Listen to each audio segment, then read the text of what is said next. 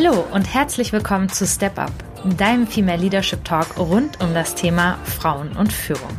Ich bin Nora Ast, ich bin Wirtschaftspsychologin und systemische Therapeutin und unterstütze mit meinem Unternehmen Leading Mindfully Führungskräfte im Finden und Leben eines mutigen und authentischen Führungsstils.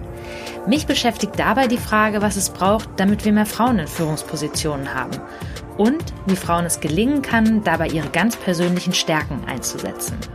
Um hier spannende und vielfältige Antworten zu finden, spreche ich in diesem Podcast mit unterschiedlichen Gesprächspartnern und Gesprächspartnerinnen. Ich freue mich, dass ihr dabei seid und wünsche euch viel Spaß.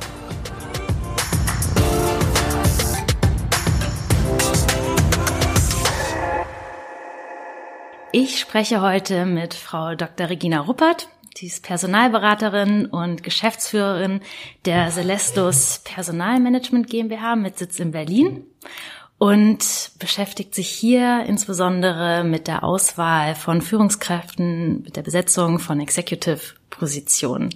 Herzlich willkommen, Frau Dr. Ruppert. Ja, vielen Dank, Frau Ast.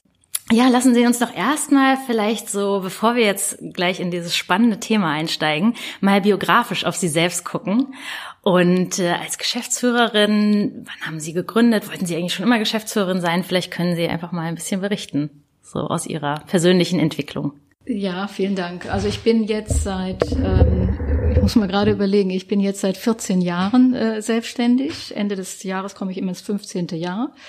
Äh, nein, ich bin nicht als Geschäftsführerin geboren worden und ich glaube, als ich klein war, hatte ich auch nicht unbedingt die Ambition und konnte damit auch gar nicht viel anfangen. Das hat sich sehr systematisch und äh, aufeinander aufbauend entwickelt im Laufe meiner beruflichen Jahre. Was sicherlich bei mir ein ganz wesentliches Charaktermerkmal ist, ich bin gerne selbstständig, ich äh, gestalte unheimlich gerne. Ähm, und das ist, denke ich, eine wesentliche Voraussetzung, um unternehmerisch tätig zu sein. Und dieses Unternehmertum, das hat mir schon immer gefallen. Ich komme sicherlich auch aus einer Familie, die äh, durchaus unternehmerisch ambitioniert ist, auch wenn das jetzt bei meinen Eltern nicht der Fall war, aber im, im Verwandtenkreis. Und vielleicht das nächste, ähm, meine Eltern haben ein sehr, sehr klassisches Rollenbild gelebt und ähm, was für mich immer den, den Ansporn hatte, je älter ich wurde, dieses Rollenbild zu überdenken und mich ganz grundlegend davon zu verabschieden. Äh, das hat sicherlich auch einige Jahre gedauert, bis das soweit war, aber ich habe dann für mich diesen Entschluss gefasst, habe ihn systematisch umgesetzt, natürlich auch mit einem Partner, mit dem man das machen kann, ganz klar. Ähm, es war nachher sogar am Ende so, ich habe ja äh, selbst äh, zwei Söhne, die heute im Studium sind und ich hatte gerade zu Beginn äh, der, des Mutterdaseins immer das Problem, wohin jetzt mit den Kindern, ne? wie organisiere ich das jetzt um Himmels Willen, äh, zumal wir auch immer sehr weit von der übrigen Familie entfernt wohnten, also keine Eltern, Schwiegereltern oder so am Ort, die mal eben kurzfristig einspringen konnten. Das war immer mit sehr viel Aufwand verbunden. Es hat aber gut funktioniert und Frau übt sich dann ganz wunderbar im Organisieren, Koordinieren und so weiter und delegieren natürlich. Naja, und später war es dann so, ähm, dass mein, mein Vater ging äh, dann in Pension und letztlich fragte er mich irgendwann mal, sag mal, Regina, ähm, ich würde ja gerne mal auf deine Kinder aufpassen. Was würdest du davon halten? Und ich war zunächst völlig irritiert, weil mein Vater, ich möchte das jetzt vielleicht ein bisschen salopp formulieren, durchaus zum Pascha sein erzogen worden war und ich konnte mir das so gar nicht vorstellen und sagte zunächst, ich glaube, Papa, das kannst du gar nicht. Ne? Nein, und siehe da, ähm, ja, er hat sich äh, sehr gut in diese Rolle hineingefunden. Wir haben dann Kochkurse für ihn organisiert äh, und so weiter. Und er hat dann äh, zum Großteil die Kindererziehung mit übernommen. Und damit hat er mir eine ganz große Last abgenommen, äh, sodass also sowohl mein Mann als auch ich danach äh, oder währenddessen sehr gut ähm, unseren beruflichen äh, Ambitionen nachgehen konnten. Also das ist ein Modell, das kann ich wirklich weiterempfehlen äh, weil es letztlich dazu führt, dass man innerhalb der Generationen ähm, sehr gut miteinander umgeht. Und meine Kinder verstehen heute meinen, ihren Großvater sehr, sehr gut und haben eine enge Beziehung zu ihm, fühlen sich auch für ihn sehr verantwortlich. Genauso wie er sich äh, ihnen gegenüber auch verantwortlich gezeigt hat. Darüber hinaus ist mein Vater dadurch, glaube ich, sehr lange jung geblieben, weil er immer mit den anderen Müttern und Vätern, die ihre Kinder Kinder zum Kindergarten oder in die Schule gebracht haben, immer zu tun hatte und äh, ja auch mit denen, deren Themen konfrontiert wurde und fand das also auch alles total spannend und hat sich da ja ein bisschen so zum Opa der Siedlung entwickelt, würde ich jetzt beinahe mal so sagen. Also das war wirklich eine, eine gute Lösung. Der ist dann zu Ihnen gezogen? Nein, er hat nach wie vor, das äh, haben wir auch von vornherein so vereinbart, er hat nach wie vor in seiner, äh, in seiner eigenen Eigentumswohnung gewohnt und so gesehen waren wir räumlich schon getrennt, aber er ist äh, in die nähere Örtlichkeit gezogen. Das, das hat er gemacht, ja. Mhm. Ja, das war eine schöne Sache. Also auch ein ganz gutes Vorbild für Ihre eigenen Söhne, wenn die sich später einmal organisieren. Ja, und auch ein gutes Vorbild auch für andere ältere Männer, wenn ich das mal so sagen darf. Also ich würde fast mal formulieren, da ist noch eine Menge drin. Also auch diejenigen, die, ja, ich sag mal, jahrzehntelang sehr klassisch äh, in ihrer Ehe gelebt haben oder in der Partnerschaft, sind durchaus in der Lage, sich auch ähm, in älteren Jahren nochmal umzustellen und selber Haushalt zu führen, sich um Kinder zu kümmern, zum Sportverein zu gehen, Dinge einfach zu organisieren. Und das finde ich ganz ausgezeichnet. Ach, schön. Ja, also ein gutes Modell, was Sie da gefunden haben. Ja. Und können Sie noch mal was sagen zu Ihrer Tätigkeit jetzt heute? Ich habe ähm, ich habe BWL studiert mit äh, Schwerpunkt Finanzen Personal, habe danach äh, promoviert äh, im Bereich Personalführung, Unternehmensführung, Motivationspsychologie. Äh, ich habe dann erst mehrere Jahre für ein Institut gearbeitet und mich dann äh, in die Personalberatung begeben und habe in der Personalberatung erkannt, dass äh, genau dieses, dieses, diese Dienstleistung, dieses Bewegen von Menschen, dass das genau meins ist. Und äh, ich habe danach mit sehr viel Leidenschaft äh, für meine Profession sozusagen ähm, gearbeitet. Ich war in zwei größeren Personalberatungen. In der letzten war ich dann Partnerin und habe für diese Personalberatung das sogenannte Executive Search Geschäft, also die Rekrutierung von Führungskräften, deutschlandweit aufgebaut habe das sehr selbstständig machen können mit direkter Anbindung an den Vorsitzenden der Geschäftsführung. Mm, das war etwas, was mir auch gezeigt hat, ähm, dass ich vom Prinzip auch das durchaus alleine machen kann. Und genau das habe ich dann 2006 gemacht und habe mich dann selbstständig gemacht. Äh, zumal auch ich immer wieder von meinen Mandanten gehört habe, äh, also Frau Ruppert, es ist uns egal, unter welchem Label Sie kommen, wir wollen mit Ihnen arbeiten. Und Beratung ist tatsächlich personengebundenes Geschäft, das muss man einfach so sagen. Ja. Genau, dann habe ich mich selbstständig gemacht, habe aber von vornherein immer gesagt, ich möchte gerne eine, eine kleine bis mittlere Größe behalten, weil ich es sehr, sehr wichtig finde, die Nähe zum Kunden zu haben und die Nähe am, am Menschen zu haben. Deswegen führe ich auch seitdem äh, eine sogenannte Executive äh, Search Boutique, so nennt sich das in Fachkreisen. Ähm, bin dort in Berlin tätig, am, am Kudamm. Ähm, ja, und wir sind eine kleine und feine Beratungsgesellschaft mit einem, mit einem ausgewählten Mandantenkreis. Wir arbeiten sehr viel für öffentliche Unternehmen, äh, aber auch Industrieunternehmen und ähm, ja, und eine meiner Steckenpferde ist halt tatsächlich Female Leadership und die Besetzung von Frauen in Führungspositionen. Dafür engagiere ich mich auch über die eigentliche Berufstätigkeit hinaus sehr stark. Ich habe mehrere Ehrenämter äh, angenommen, die ich mit viel Leidenschaft auch vorantreibe. Ich glaube, das ist auch ganz wichtig, dass das, was man tut, muss man mit Leidenschaft tun und ist man auch bereit, die Extrameile zu gehen und auch gelegentlich auch nochmal über seinen Schatten zu springen. Ja, ähm, deswegen bin ich eben im äh, Bundesverband seit sehr, sehr vielen Jahren äh, tätig und ähm, ich bin Mitglied eines Hochschulrates einer größeren Universität, weil wir sehr viel für Universitäten auch arbeiten, um dort Führungspositionen zu besetzen. Ähm, ich bin darüber hinaus auch im Verband deutscher Unternehmerinnen tätig, ein sehr guter Verband, kann ich auch empfehlen für Frauen, die gerne noch Frauennetzwerke suchen, also Unternehmerinnen suchen Unternehmerinnen in Anführungsstrichen und unterstützen sich gegenseitig und treiben auch äh, Frauen, Unternehmerinnen und Frauenthemen im Management äh, lobbyistisch quasi voran in der Bundesrepublik. Ja, darüber hinaus bin ich ähm, auch in privateren Initiativen, in Netzwerkinitiativen noch unterwegs und ähm, bin gerade dabei, mit einigen anderen Frauen zusammen etwas für Beirätinnen zu tun. Aufsichtsrätinnen, Beirätinnen, weil das auch ein Thema ist. Ich sage immer so schön, das ist die stille Machtausübung von Frauen. Ähm, da können wir in Deutschland noch eine Menge tun.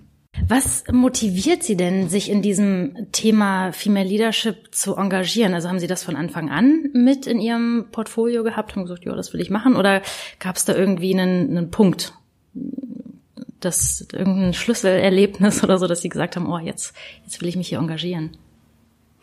Ein Schlüsselerlebnis gab es so gesehen nicht, aber es war eine langsame, langsame und stetige Entwicklung. Ich glaube, mit meiner eigenen Reifung, meines eigenen Rollenbildes ist mir eigentlich klar geworden, warum häufig Frauen nicht selbst aktiv werden, wenn es um die Übernahme von Managementfunktionen geht, oder warum Frauen ganz gerne ablehnen, wenn ihnen Managementpositionen angeboten werden. Auf der anderen Seite, ich habe ähm, ja jahrzehntelang fast überwiegend mit Männern gearbeitet, weil eben unsere Führungselite in Anführungsstrichen männlich ist in der Regel. Ähm, und ich fand es sehr bedauerlich, dass es eben doch so wenig Frauen gab, die ich sowohl auf der Kundenseite als auch auf der Mandanten, äh, als auch auf der Kandidatenseite angetroffen habe. Und äh, das war für mich dann irgendwann der Ansporn zu sagen, ich muss dafür mehr tun. Und deswegen habe ich das auch, als ich in dem Verband tätig wurde, ähm, ich glaube zum ersten Mal in dem Verband auch so richtig aufgegriffen und habe dort viele Maßnahmen ergriffen, damit auch andere Personalberater dieses Thema wesentlich stärker in den Fokus nehmen. Ich habe damals initiiert, dass es eine Selbstverpflichtungserklärung für Personalberater und Beraterinnen geben sollte, eben auch weibliche Kandidaten beim Kunden zu präsentieren. Wir haben das äh, sogar am, am Ende, als es ein bisschen perfektioniert wurde, haben wir das sogar vor der damaligen Familienministerin vorgetragen, die diese Initiative ganz ausgezeichnet fand. Und ich habe festgestellt, je mehr man sich dafür engagiert, je mehr man einem Thema vorantreibt, desto mehr Anhänger und Fans sozusagen findet man auch, die diese Idee auch mit unterstützen. Und daraus kann dann etwas Gemeinsames, Ganzes, Großes werden. Äh, zu dieser Zeit ist auch FIDA, Frauen in die Aufsichtsräte, äh, entstanden als Organisation oder Initiative und im Grunde genommen ist man dort in ähnlicher Weise vorgegangen. Und auch wenn man heute sagen kann, ja, Stand heute haben wir einen kleinen, eine kleine rückläufige Entwicklung in der Besetzung von Frauen in Aufsichtsratspositionen und auch bei den Vorständen in Deutschland sieht es gerade nicht ganz so rosig aus. Aber trotzdem muss man immer sehen, wie die Entwicklung in den letzten acht bis zehn Jahren war. Und da muss man schon sagen, ausgehend vom Jahr 2012, 14 sind wir heute ein gutes Stück weiter. Und ein, ein solcher Wandel in den Führungsstrukturen und Positionen braucht halt auch wirklich Zeit. Es ist ein Change Management auch. Es ist ein Change in dem Mindset der Menschen die ja auch für sich zunehmend erkennen äh, sollten und könnten, ähm, dass Führung eben auch anders gelebt werden kann, als wir es vielleicht traditionsgemäß gewohnt sind. Mhm. Und jetzt nochmal auf Sie persönlich zu sprechen zu kommen, ist es Gerechtigkeit so der Wert, der Sie da antreibt, sich da zu engagieren? Oder sagen Sie, nee, wenn mehr Frauen führen, dann passiert irgendwie was anderes? Sie sprechen da einen wichtigen Aspekt an. Ich finde, Gerechtigkeit ist ein ganz wichtiger Aspekt, ähm, denn schließlich die Hälfte der bundesdeutschen Bevölkerung ist nun mal weiblich. Was spricht also dagegen, dass man äh, die weiblichen Bedürfnisse und Erwartungen sowohl in der Politik als auch in der Wirtschaft angemessen berücksichtigt? Und angemessen würde eigentlich bedeuten paritätisch. Auf der anderen Seite ähm, ist es, ich sag mal, auch eine Frage der Potenzialentfaltung. Und ich denke, dass auch viele Frauen heute, jüngere wie ältere, ihre Potenziale noch nicht wirklich entfaltet haben. Und dazu braucht es eben bestimmter Bedingungen, bestimmter Infrastrukturen, um das möglich zu machen. Also so gesehen, im weitesten Sinne ist es eigentlich auch eine Weiterentwicklung unserer Gesellschaft. Und was sind das für Infrastrukturen, um das gleich mal aufzugreifen? Naja, die wichtigste Infrastruktur haben wir jetzt gerade oder die infrastrukturelle Bedingungen haben wir gerade während Corona kennengelernt. Es ist also durchaus möglich, man hielt es ja gar nicht für möglich, aber es geht, dass Menschen im Homeoffice arbeiten können und das nicht nur an einem halben Tag in der Woche oder an einem Tag mit einer Ausnahmeregelung, sondern sie können das sogar über mehrere Tage tun. Also das ist etwas, dieses mobile und flexible Arbeiten, das gerade durch Corona sehr stark gefördert wurde. Und so wie ich viele Unternehmen im Moment verstehe, will man ähm, diese Möglichkeit auch beibehalten. Und das sehe ich zum ganz großen Nutzen von Männern wie von Frauen, um eben eine Work-Life-Balance leben zu können ähm, und gleichzeitig eben im Sinne dieser Work-Life-Balance auch Kinder beispielsweise äh, tagsüber in der Schule oder im Kindergarten abholen zu können und dann eben mit, mit flexiblen Arbeitszeiten weiter äh, vorgehen zu können.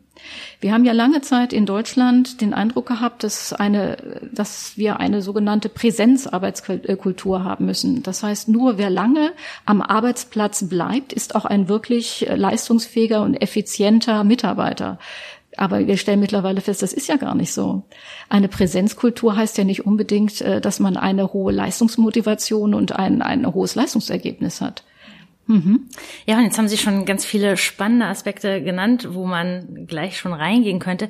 Ich würde ganz gern mal so vorgehen, dass wir als Personalberaterin besetzen Sie ja Positionen, dass wir uns da einmal so an diesem Prozess entlang schlängeln und da gucken, was so ihre Erfahrungen sind. Ich glaube, das ist äh, eine ganze, da können wir ganz viel aufgreifen.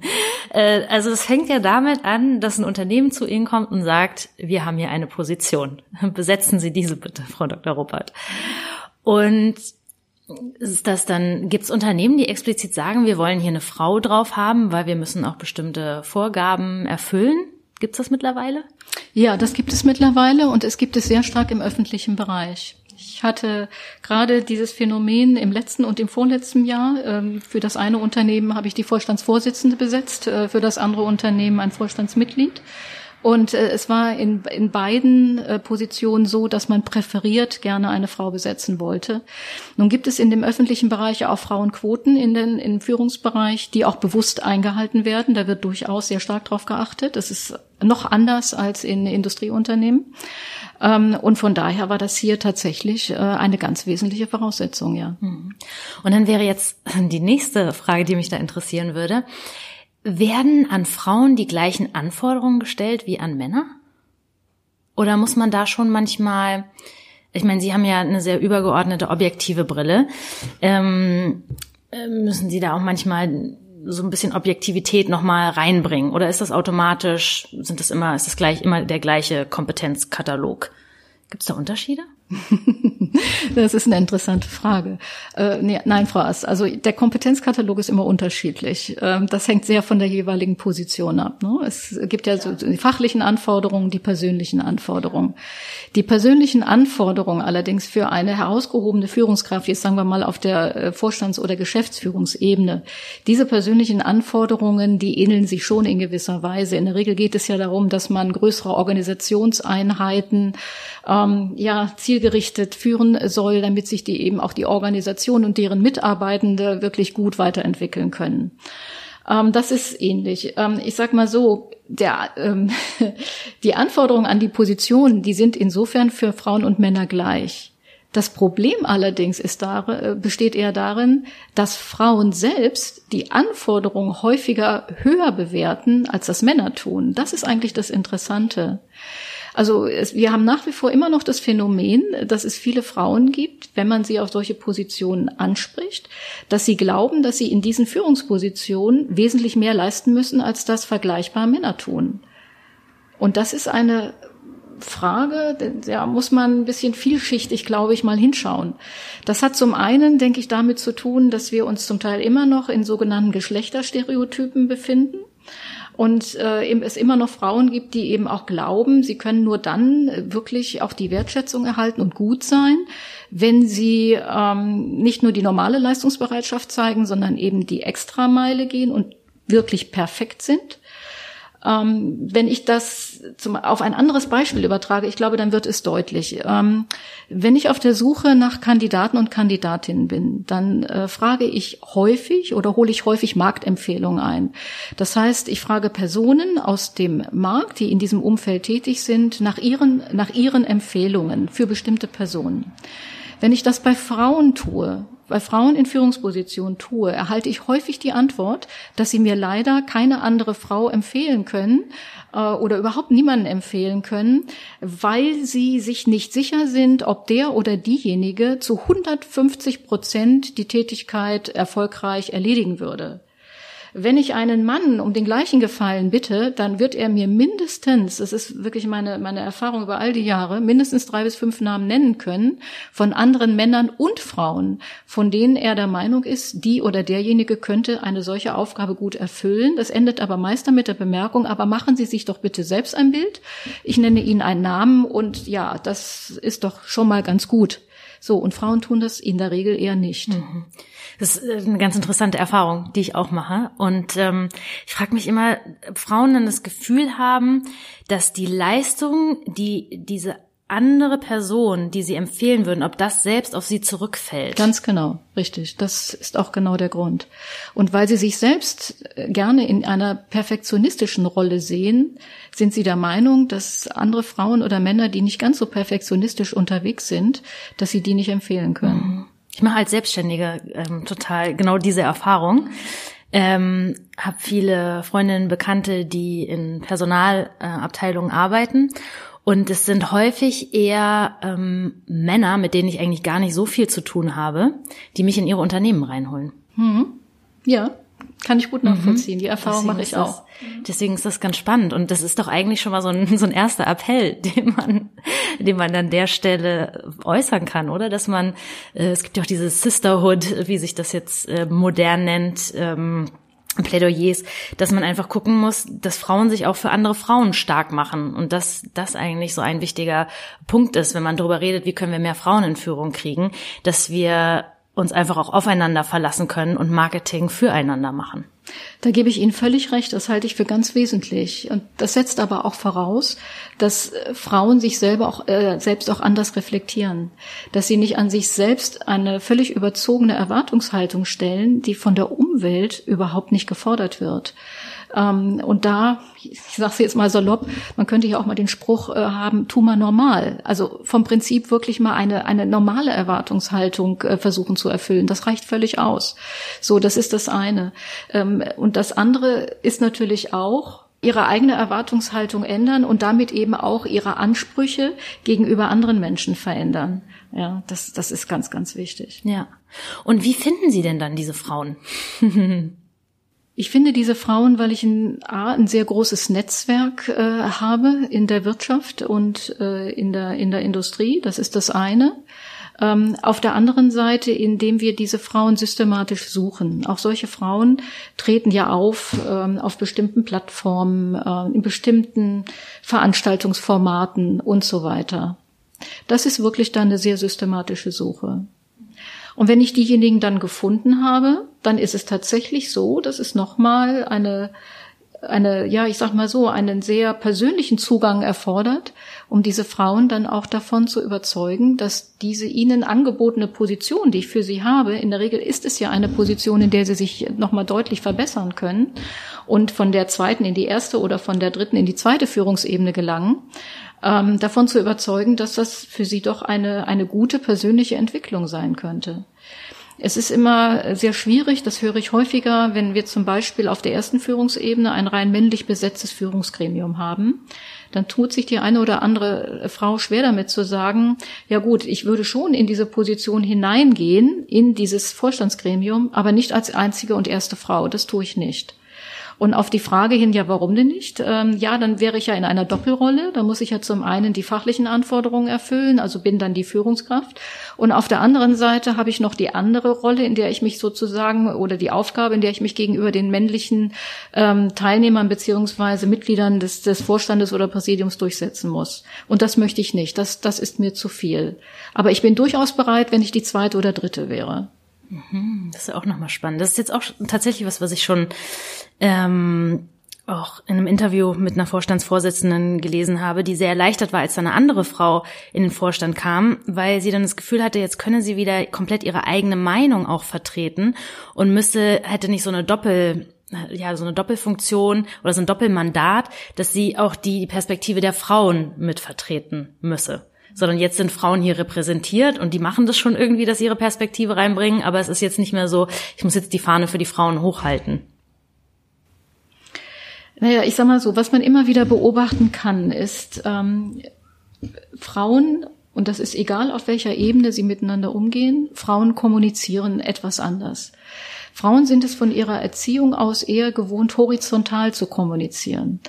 Und wenn man die, die Erziehung von Jungen und Mädchen miteinander vergleicht, dann muss man schon sagen, ähm, Jungen oder Männer ähm, kommunizieren eher vertikal. So, das heißt also, wenn es zum Beispiel, ich habe das selbst in vielen Gremiensitzungen und so weiter erlebt, ähm, Frauen fällt es manchmal schwer zu begreifen, dass Männer anders kommunizieren und auch andere Rituale haben.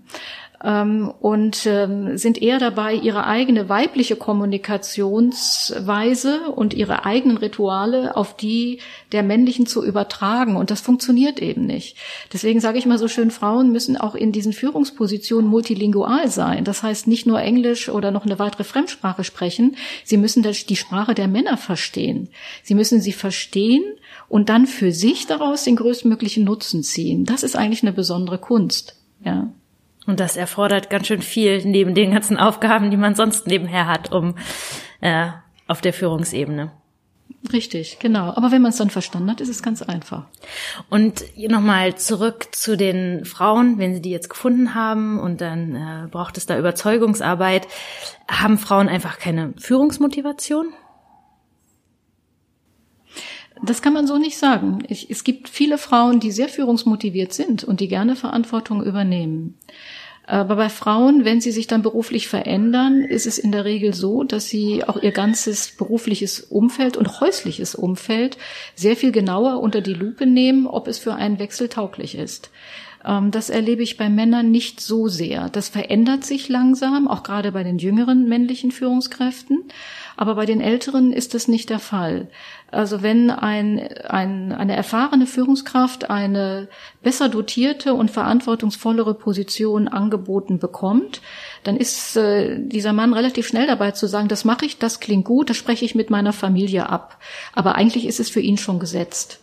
Ähm, wenn man einer Frau genau das Gleiche anbietet, dann würde sie das so nicht formulieren. Sie würde zuallererst sagen, dass sie erst noch mal genauere Informationen zu der Position haben möchte. Sie möchte sich also wesentlich stärker noch inhaltlich informativ absichern. Und auf der Basis würde sie dann wieder auf mich zukommen. Das ist in der Regel die Aussage. So, das heißt, sie würde dann auf Basis dieser Informationen zusammen mit ihren, mit ihrer Familie darüber diskutieren, äh, A, ob diese Position für sie in Frage kommt und B, ob ihr gesamtes Umfeld, sprich ihr Mann, die Kinder und so weiter, einen solchen Wechsel mittragen könnten und würden. Also sie sieht da eher, ich sag mal, dass ihr, ihr privates Umfeld noch in einem sehr viel verstärkteren Maße, als das häufig Männer tun. Und wenn sie der Meinung ist, dass diese Organisation zu aufwendig sei, ihr Mann auch nicht bereit wäre, seinen Job zu wechseln für einen, für einen örtlichen Wechsel, dann ist es in der Regel eher so, dass die Frau absagt. Okay. Mhm. Und wie überzeugen Sie Frauen? Wenn Sie jetzt jemanden ansprechen und die haben Zweifel, was machen Sie konkret? Sprechen Sie Mut zu? Fragen Sie, was sind die Beweggründe? Was, was machen Sie? Es gibt verschiedene Strategien. Also ich sag mal so, ähm, ich kann ja ich kann ja eine, eine, also eine Frau kann eigentlich nur dann auch einen Wechsel vollziehen in eine äh, übergeordnete Führungsposition, wenn sie selbst davon überzeugt ist. Ohne dem geht es nicht. Es macht keinen Sinn, sie sozusagen von außen dazu überzeugen. Sie muss selbst überzeugt sein. Aber ich kann ihr dabei helfen, diese eigene Überzeugung und Selbstwirksamkeit zu gewinnen, indem ich ihr eben auch sehr viel Informationen gebe äh, zu dieser Position, zu dem neuen Arbeitsumfeld, zu den zukünftigen Kollegen, äh, die sie dort antreffen wird, zu den Herausforderungen. Das ist erstmal das A und O. Das ist ganz, ganz wichtig. Des Weiteren spreche ich sehr offen ihre Zweifel mit ihr an. Wir diskutieren die gemeinsam und überlegen, wie wir diese Zweifel auch ausräumen können. Welche Gründe wirklich für einen solchen Wechsel sprechen, wo die Risiken liegen und wie man die Risiken eingrenzen kann. Also ein wirklich ein sehr starkes Eingehen auf die Person. Wobei ich an der Stelle aber auch sagen möchte, ich mache das ein bisschen mehr für Frauen tatsächlich, weil Frauen da auch häufiger ihre Zweifel oder Bedenken oder Risiken formulieren. Ich mache das aber auch für Männer, wenn wir zum Teil dazu auch eine ähnliche Situation haben. Das ist bei manchen auch durchaus der Fall, ja.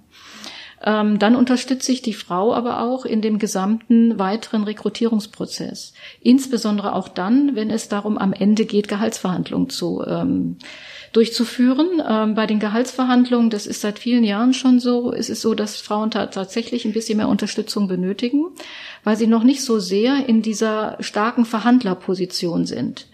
Ähm, ich habe es immer wieder seit Jahren häufig erlebt, äh, wenn Männer in Gehaltsverhandlungen gehen, haben sie sehr klare Vorstellungen und die äußern sie auch sehr klar und sehr selbstbewusst.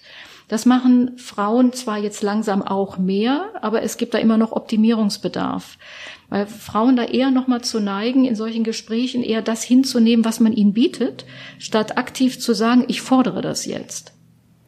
Okay, also es ist jetzt nicht so, dass Frauen also Frauen gehen generell mit weniger auch rein, würden Sie sagen? Häufiger ja. Häufiger ja. Werden dann nochmal ein bisschen runtergehandelt und sagen dann ja, okay, Runtergehandelt kann man jetzt nicht sagen, ähm, da sie ja mit einem geringeren Gehaltsniveau in die Verhandlung hineingehen und man in der Regel auch von Seiten des zukünftigen Arbeitgebers natürlich gerne etwas mehr bezahlen möchte, orientiert man sich natürlich an dem Ausgangsniveau. Wenn das Ausgangsniveau der Frau aber schon etwas niedriger ist als das des Mannes, ist es ja klar, dass dann die Steigerung nicht so viel äh, höher ist als bei einem Mann. So, was aber eigentlich nichts damit zu tun hat, wie viel diese Position wert ist oder wie viel oder wie hoch das Bruttojahreseinkommen für diese Position sein könnte, wenn denn die entsprechende Leistung erfüllt wird. Und da gilt es halt auch der Frau, die Augen zu öffnen und ihr zu sagen, na ja, nur weil sie von einem etwas niedrigem Niveau kommt, heißt das ja nicht, dass sie sich ausgehend davon nur um 10 Prozent oder 15 Prozent verbessern äh, darf, sondern es geht ja eher darum zu sehen, wie ist diese, diese Leitungsposition aufgestellt, mit welchen äh, Anforderungen ist sie verbunden und was ist sozusagen das marktübliche Gehalt dafür. Mhm, okay. Also zwei ganz unterschiedliche Herangehensweisen. Ne? Einmal, so wirklich gucken, von woher komme ich und dann addiert man da ein bisschen was drauf oder mhm. ähm, lasse ich das einmal komplett los mhm. und guck, äh, in welches neue Spielfeld begebe Ganz ich genau. mich jetzt eigentlich. Ganz genau. Und ich spiele jetzt vielleicht nicht mehr Hockey, sondern Volleyball und äh, hier herrschen ganz andere Regeln und Marktgesetze. Und ich höre durchaus von dem einen oder anderen Verhandlungspartner auf der Kunden- bzw. Arbeitgeberseite dieses Argument, ja, wenn die Frau eben nicht mehr Geld fordert, dann be bekommt sie das, was wir, was wir ihr bieten. Das ist ja nun auch mal ihre Rolle als Führungskraft, ihre Ansprüche zu formulieren und ihre Ansprüche einzufordern. Und da muss ich mal sagen, hat der Arbeitgeber nicht ganz unrecht. Ja, ja, klar. Und dann coachen Sie Frauen einfach darin, sich mit den marktüblichen Bezahlungen, also mit den marktüblichen Trends auseinanderzusetzen was, was üblich ist und wir begleiten die Kandidaten und Kandidatinnen in dem gesamten Prozess. Also vom Prinzip von der Erstansprache über die strukturierte Interviewgestaltung, verbunden mit Eignungsdiagnostik, die wir durchführen, über die Präsentation ähm, bei dem zukünftigen Arbeitgeber, über die Gehaltsverhandlungen bis schließlich dann zum Vertragsabschluss und dann im sogenannten Onboarding-Prozess. Also selbst dann, wenn die Führungskraft platziert ist, halten wir den Kontakt mit ihr, sorgen für die weitere Integration in die Organisation und so weiter. Und während all dieser Prozessschritte begleiten wir die Kandidaten und Kandidatinnen. Ich glaube, ich muss noch mal fragen. Ähm, was würden Sie jetzt denjenigen, die jetzt in dem Podcast hier zuhören und dann ja auch mal wieder die eine oder andere Gehaltsverhandlung vor sich haben, was würden Sie denen konkret als Empfehlungen mitnehmen, mitgeben? Haben Sie so drei Tipps? Hm.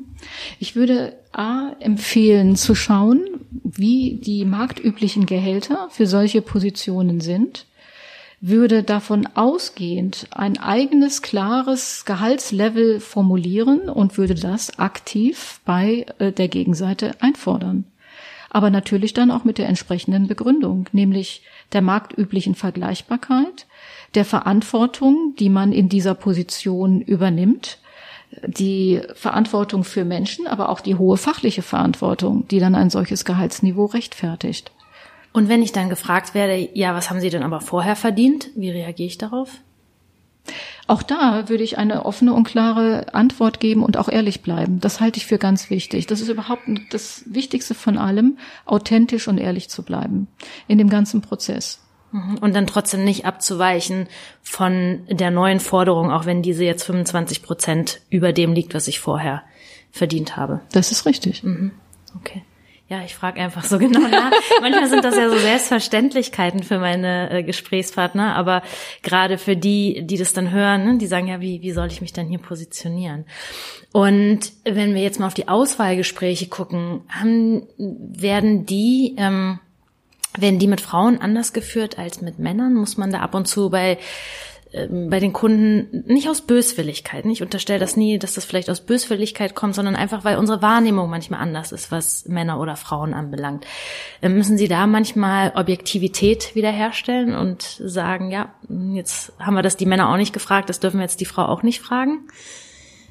da manchmal mhm. das Aspekte? Ist, das ist eine sehr gute Frage, Frau Ast. Ähm, ich sag mal so, wenn ich äh, solche Suchprojekte durchführe, dann ist das in der, in der Regel auch so, dass es äh, Mandanten, viele Mandanten gibt, die gerne möchten, dass ich die Interviews, die Präsentationsgespräche, die Interviews dort moderiere. Dafür gibt es dann einen entsprechenden Interviewleitfaden. Und dieser Interviewleitfaden ist für alle Kandidaten und Kandidatinnen gleich. Wird ähm, das von den Mandanten selbst durchgeführt. Und ist es ein Mandant, das gibt es ja auch durchaus, hier stellen wir uns mal den Mittelständler vor, im Maschinenbau, eher ein bisschen ländlich lokalisiert und so weiter. Da haben wir schon noch etwas andere Unternehmenskulturen und auch durchaus stärkere Rollenklischees, als wir das in den Metropolen und den Ballungszentren haben. Das muss man konstatieren und hier dem Ganzen auch zugrunde legen. Es ist aber dann eher so, dass auch ganz gerne mal bei Frauen stärker das familiäre Umfeld hinterfragt wird, stärker als man das bei Männern macht.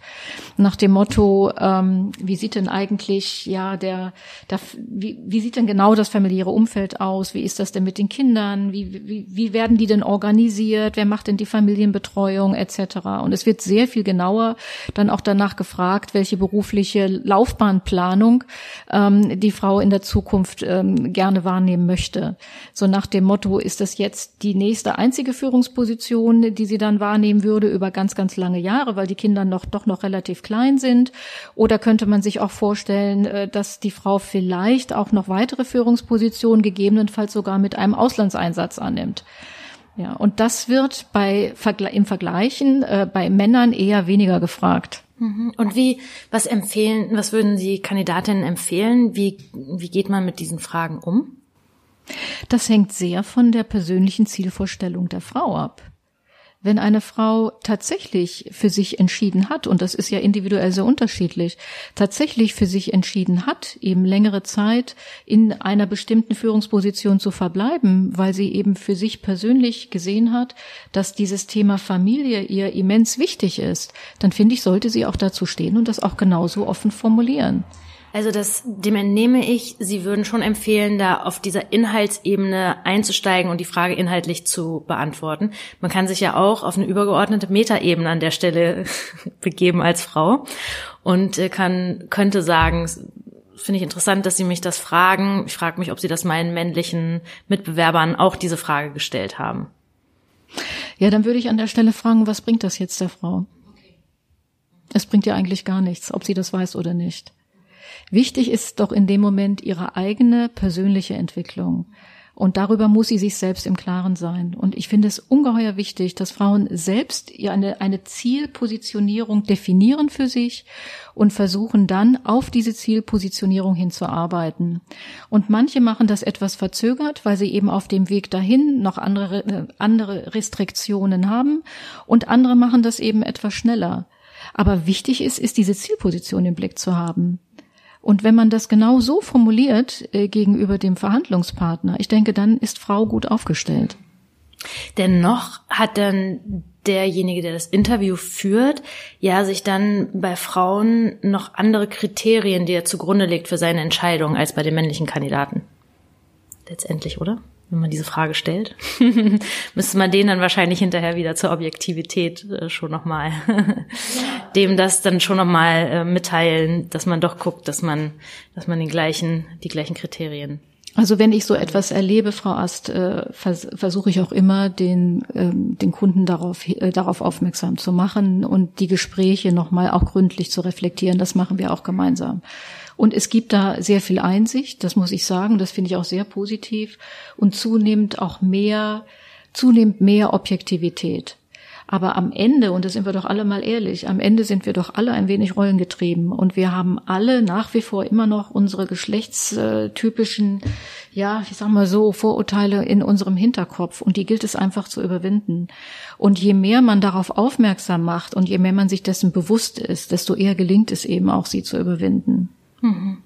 Ja, absolut. Wir sind alle Menschen. Also Eben. ich selbst, die mich sehr viel mit dem Thema beschäftigt, wenn ich höre, eine, eine weibliche Führungskraft geht ähm, als Expat ins Ausland, dann muss ich immer diese Frage im Kopf beiseite schieben, und was macht dann die Familie? Mhm. Ja, also ich glaube, dass, da können wir uns einfach gar nicht genau. von, äh, von frei machen. Mhm. Und wichtig ist äh, genau auch dann, glaube ich, nicht als Frau auch nicht in so einen provokanten Kampf einzusteigen, ähm, sondern einfach nett darauf aufmerksam zu machen. Ne? Mhm, ganz genau.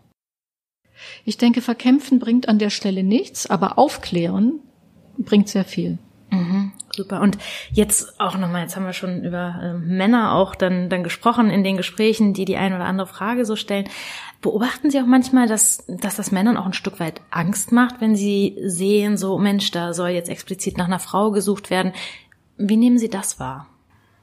ja, ich muss jetzt ein bisschen schmunzeln, weil ich ab und zu Telefonanrufe ähm, oder Gespräche mit Männern habe, die äh, mir sagen, dass sie also diese neue Frauenbewegung doch als sehr bedrohlich empfinden, weil sie das Gefühl hätten, dass sie als Mann eigentlich keine Chancen mehr haben mit ihrer beruflichen Karriere. Da beantworte ich oder da antworte ich dann gerne drauf und frage, was glauben Sie, wie sich denn die Frauen in den vergangenen Jahrzehnten gefühlt haben, die eigentlich äh, so gut wie keine Chancen in ihrer beruflichen Karriere hatten. Und jetzt ist es so, äh, dass vielleicht maximal 30 Prozent der äh, Führungspositionen weiblich besetzt werden. Also es würden ja immerhin noch 70 Prozent übrig bleiben. Okay, sehr gut. Sehr beruhigende Worte. Gibt es sonst noch was, was Sie, ähm, was die Frauen einfach mit auf den auf den Weg geben möchten, wenn Sie noch mal so ein Plädoyer formulieren dürfen. Ja, ich würde gerne noch mal ganz kurz auf das Thema Macht zu sprechen kommen. Ich höre häufiger von Frauen äh, das Argument, dass sie deswegen eben auch nicht in die äh, oberen Etagen aufsteigen wollen, weil sie eben sich mit dieser Form der Macht dort oben äh, nicht identifizieren und weil sie eben äh, nicht mächtig sein wollen. Ich habe dazu kürzlich gerade in Berlin eine größere Veranstaltung durchgeführt, weil mich das, dieses Thema doch sehr, sehr umtreibt und ich den Eindruck habe, dass bei vielen Frauen auch ein falscher Machtbegriff vorherrscht. Ähm, und wenn man das mal ein bisschen vertieft, dann stellt man fest, ja, Macht im Sinne von formaler Macht oder autoritärer Macht, klar. Das ist etwas, was häufig Frauen nicht möchten, weil sie sich eben auch nicht autoritär aufstellen wollen und nur per Macht, formaler Machtdekret, formale Machtdekret regieren wollen, in Anführungsstrichen. Aber der Machtbegriff ist ja viel weiter. Es gibt ja die sogenannte informelle Macht, es gibt mikropolitische Machttaktiken etc. Und gerade in der mikropolitischen äh, Machttaktik können Frauen ganz, ganz viel machen. Und das fängt mal mit dem Thema der äh, Selbstdarstellung an und der Aufmerksamkeit, die man für sich erzeugen kann. Und ähm, so gesehen würde ich sagen, jede Frau ist mächtig. Sie muss es nur richtig für sich zu nutzen wissen. Ja, spannend. Ich versuche, ich hab, bin mit einer ähm, potenziellen Interviewpartnerin zu dem Thema auch im Gespräch, die Sie eventuell auch kennen.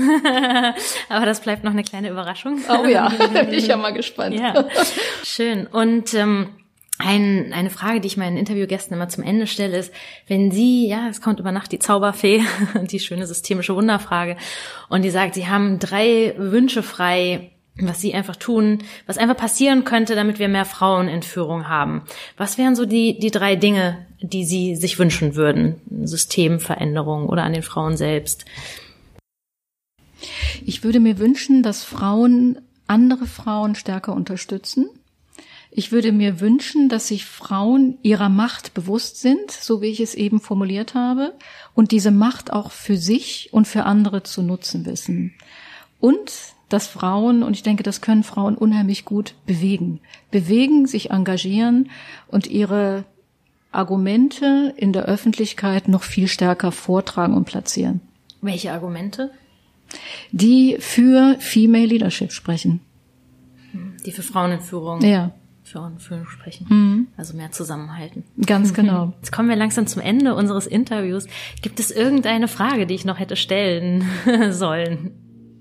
Nee, ich habe gerade überlegt, aber im Moment eigentlich nicht. Ich dachte eben, aber das würde jetzt zu weit führen. Ich hätte sonst äh, zu dem Thema mikropolitische Taktiken, wie, wie kann Frau noch mehr Macht ausüben, auf das Thema Personal Branding abgestellt.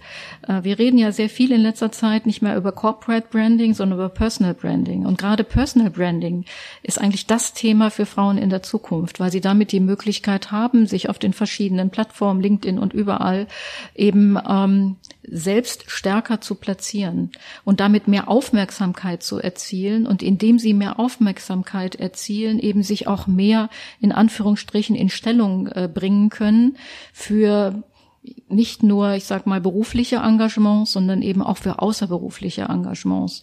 Es gilt ja überall ähm, darum, Personen zu finden, die bereit sind, bestimmte Themen in Verbänden, in Stiftungen, in Netzwerken und so weiter voranzutreiben. Und ich denke, da ist noch eine ganze Menge Luft nach oben. Mhm. Auch für haben Frauen. Sie da, haben Sie da einen Buchtipp oder irgendwas, wenn mich das Thema jetzt interessiert, wie, wie ich da noch tiefer einsteigen könnte? Auch es gibt gerade auf diesen Plattformen schon sehr, sehr viel Lektüre zu dem Thema Personal Branding. Also da könnte ich jetzt nicht ein, nicht ein bestimmte Literatur oder einen, eine bestimmten Literaturtipp äh, herausnehmen. Dafür, dazu gibt's wirklich relativ viele im ja, Moment. Okay. Also ich einfach, einfach mal googeln, Thema Personal genau. Branding auseinandersetzen hm, genau. und dann natürlich auch zu einem Personal Branding gehört ja auch immer eine Branding-Strategie. Genau, richtig. Sich die zu überlegen und dann zu gucken, wie trage ich die nach außen. Hm. Und dazu gehört auch eine Zielformulierung und das ist ganz, ganz wichtig. Ja, super. Ja, vielen Dank für das Interview. Spannende Einblicke. Gerne. Okay. Tschüss. Tschüss.